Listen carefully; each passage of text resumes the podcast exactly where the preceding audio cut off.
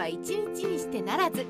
苦労して成り上がった平家ヒストリー。平家にあらずんば人にあらずからのおごる平家は久しからず。で知られるように平家というと天皇の楽印とも言われる平清盛一代で急激になり上がり没落したようなイメージです。しかし歴史的に見るとそれは正しくありません。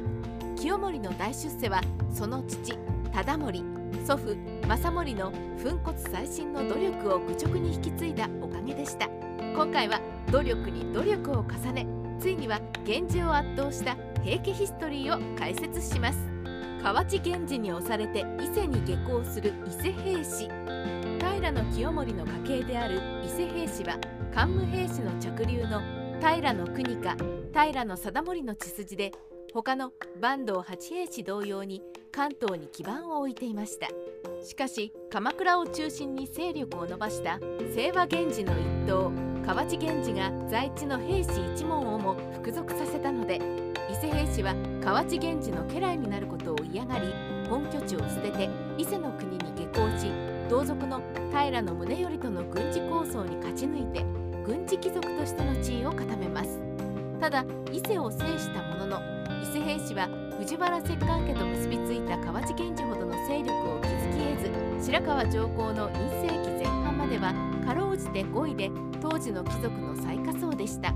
ところが摂関家の支配が衰え天皇神聖が復活した御三条天皇以来伊勢平氏は時流を読み摂関家ではなく天皇に接近していきます。また当時の河内源氏の棟梁源義家は全9年御三年の駅を平定し武功と部門の棟梁としての名声も地方武士の信頼も厚い人物でした。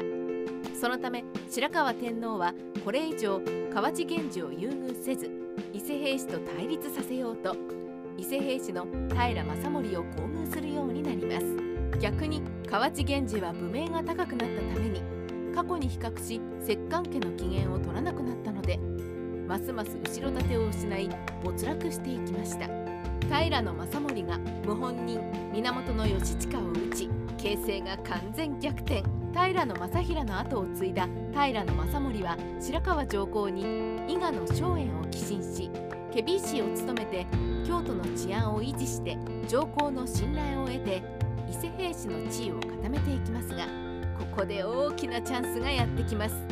源義家の次男で河内源氏の後継者と目されていた対馬の神源義親が認知で乱暴を働き太宰府より朝廷に訴えられ沖の国に流罪になったのです。ところが義親の素行は改まりません。沖の国に行かず出雲の国で木大を殺害し貨物を奪って反抗の態度を示しとうとう父の源義家が息子の追悼武士のレジェンド源義家の痛恨の汚点でしたが効果不効果実現する前に義家は死去しました。そこで朝廷は義親追悼を平正盛に命じ正盛は歌唱3年1108年正月までに義親を中殺したと報告し首を平安京に送り込みます。これにより政盛は恩賞を授けられ義親は晒し首になりました。ただ義親は強く政盛は別の族の首を義親と誤った可能性もあります。河内源氏は義家の死後後継者をめぐり内紛が発生。天任2年1109年義親の弟で家督を継いだ源義忠が暗殺されます。そして義忠殺しの権威を受けた源義経が今度は義親の子源為義の追悼を受け一族は滅ぼされ義経は佐渡の国へ流罪となりました。こうして身内関係がガタガタになった河内源氏は一枚岩になれず没落。伊勢平氏と立場が逆転するのです。伊勢平氏を大きくした平忠盛。平清盛の父平忠盛も森政と共に北面武士としてその矛となり源義親追悼で不明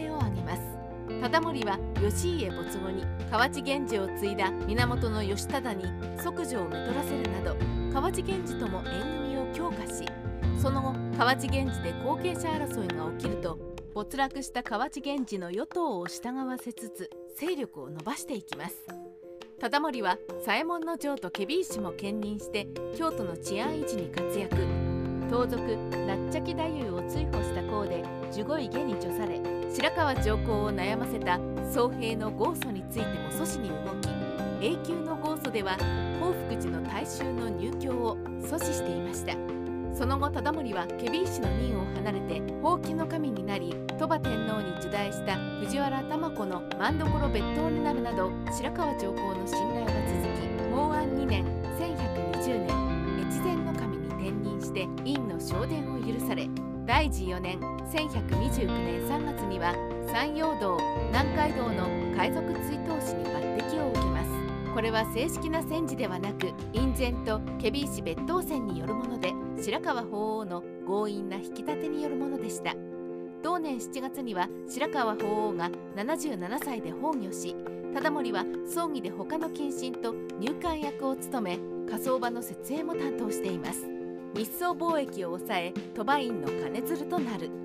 鳥羽上皇が院政を開始すると忠盛は小4位下に除されます。その後も忠盛は豊富な財力を駆使して上皇直眼の観音堂特徴樹院造営の楽慶供養に際して千手観音を寄進し功績により白河法皇の時代と同じく内省殿を許されました。当時武士の昇殿は破格の措置で嫉妬した苦行が忠盛の闇討ちを画策したことが平家物語に出てきます。忠盛は太刀を持ち込めない習慣を逆手に取り銀箔を塗った木刀を太刀に見せかけ苦行を脅す気略でこれを切り抜け鳥羽上皇に称賛されました。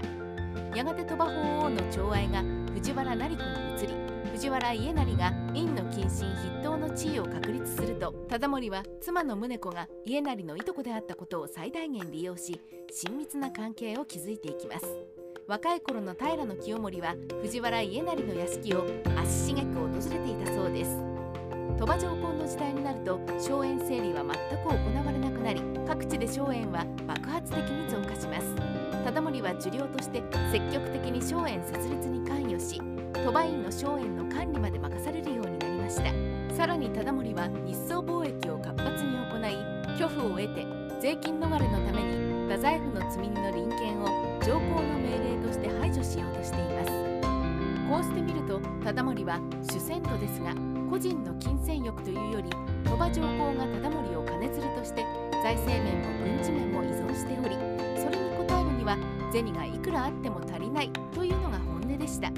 その証拠として旧安3年1147年息子の清盛の老頭が祇園社人人と小競り合いを起こし多くの死傷者が出た時祇園社の本寺の延暦寺は下手人を処罰するだけでは納得せず忠盛と清盛を流罪にせよと豪訴に訴えますが財政でも軍事でも忠盛に依存する鳥羽院は延暦寺の要求を拒否して忠盛をかばっています。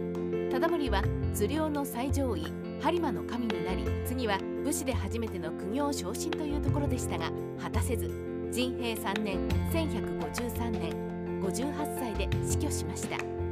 方言源氏の乱に勝利し平清盛がのし上がる。忠盛の死後伊勢平氏は平清盛が継ぎ方言の乱では後白河天皇と藤原忠道につき摂関家の藤原頼長を追い落とし平治の乱では河内源氏の源義朝を追い落とし伊勢平氏を武家の頂点に導きます。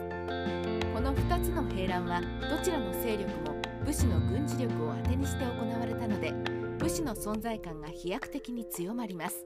それでも方言の乱後には河内源氏の源義朝がいましたが平治の乱後に源義朝が清盛に敗れ去ると圧倒的な武力を持つ存在は兵士しかいなくなり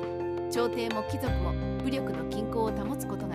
なり清盛の発言力が無視できないほどに強まります。かくして清盛は武士で最初の苦行に昇進。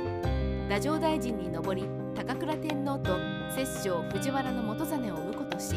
安徳天皇を即位させて外戚となり伊勢平氏一門をことごとく引き立てて伊勢平氏の黄金時代を築いたのです。日本史ライターカワウソの独り言。平清盛は白河法皇の娯楽院だから出世したのだと血筋のことが引き合いに出されますが天皇の子でも没落することがある平安末期においては娯楽院というだけで成り上がれるような甘いものではありませんでした。清盛個人の努力や運命が味方したことに加え時流を読んで摂関家より白河天皇を選んだ祖父の正盛や軍事力と財力で白河上皇鳥羽上皇に奉仕した父忠盛の力がないと清盛だけではいかに有能でも暗い人心を極めるのは難しかったでしょうもう一つ大事なのは伊勢平氏は河内源氏のような内輪もめが少なくいつでも一枚岩だったことも成功の一因ですね。